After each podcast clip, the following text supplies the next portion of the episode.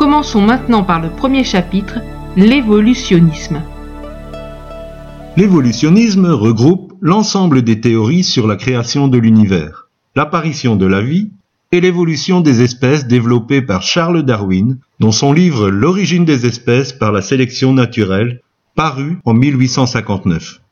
Ces différentes théories viennent en contradiction de cette déclaration de la Bible. Dieu dit enfin, faisons les êtres humains, qu'ils soient comme une image de nous, une image vraiment ressemblante. Un texte que vous pouvez retrouver dans Genèse chapitre 1, verset 26. Nous voulons dans ce chapitre démontrer les faiblesses de ces théories. Elles sont enseignées comme une science exacte, pourtant, depuis Darwin, la génétique, la géologie, l'astronomie et d'autres sciences viennent mettre à mal le bien fondé de cette croyance. La théorie de l'évolution nous est enseignée comme si c'était un fait établi, que de l'histoire ou de la géographie. Or, selon le dictionnaire Larousse, une théorie est une connaissance spéculative c'est-à-dire arbitraire et invérifiable. À vrai dire, elle fait appel à la crédulité, tout comme le récit de la Genèse. Ne croyez pas que les preuves sont irréfutables et l'évolutionnisme ne donne aucune explication sur l'univers. Aujourd'hui, grâce à de puissants télescopes, on peut observer que l'univers s'étend sur 4 milliards et demi d'années-lumière. Et les astronomes sont d'accord pour dire qu'il est sans cesse en expansion. La théorie du Big Bang c'est-à-dire un événement assimilable à une gigantesque explosion, qui serait à l'origine de l'expansion de l'univers, n'explique pas d'où viennent les ingrédients pour cette explosion. Deux astres se seraient croisés d'un peu trop près, et le chaos engendré aurait créé notre système solaire. Mais d'où venaient ces deux astres? L'épître de Paul aux Romains, chapitre 1er, verset 20, nous dit En effet, depuis que Dieu a créé le monde, ses qualités invisibles, c'est-à-dire sa puissance éternelle et sa nature divine se voit fort bien quand on considère ses œuvres.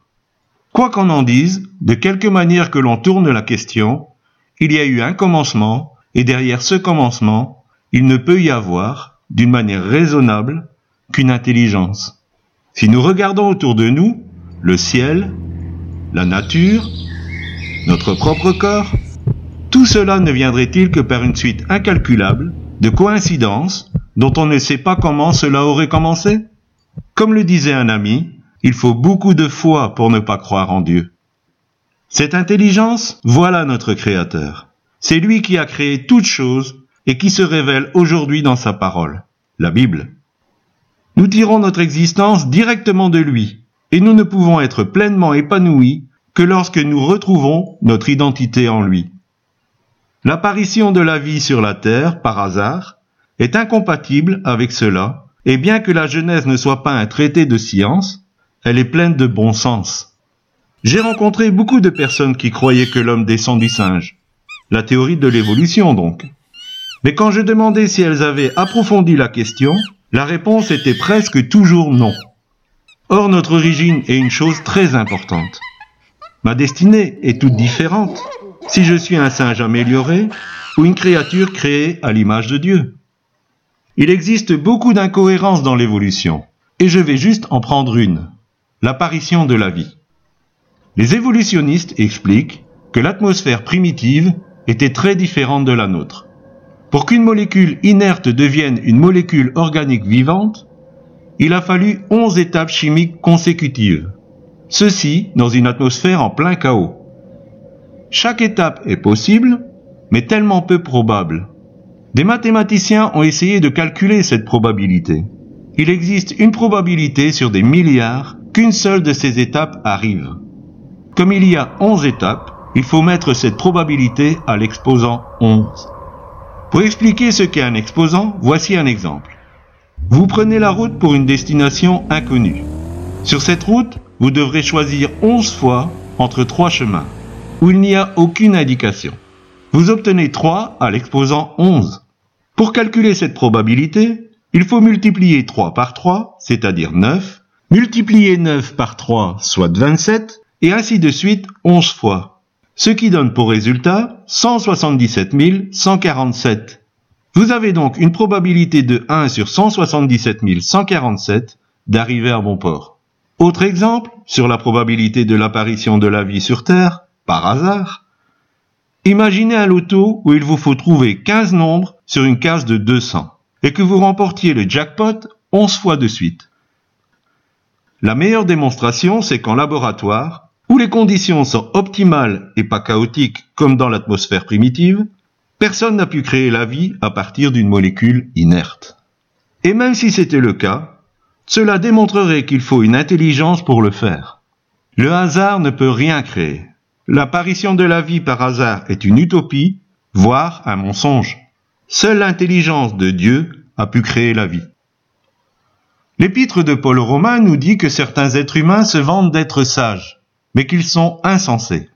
Les évolutionnistes ont besoin de beaucoup de temps pour que leur théorie soit plausible. Plusieurs milliards d'années, une cellule primaire ne se transforme pas en être humain comme cela. Il faut des milliers de milliers de générations mutantes. Seul petit souci, c'est que l'âge de notre système solaire dépasse difficilement 10 000 ans. Pourquoi?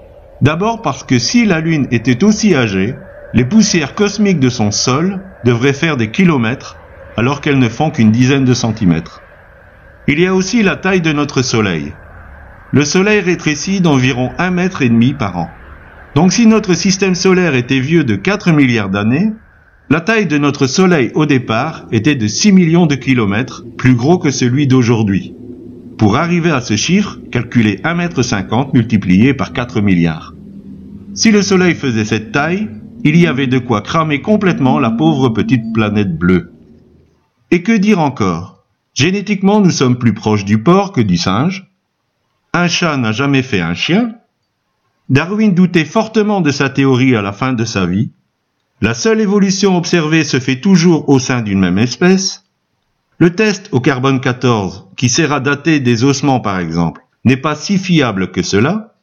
Une personne morte de rachitisme il y a 30 ans sera datée d'un million d'années par le carbone 14.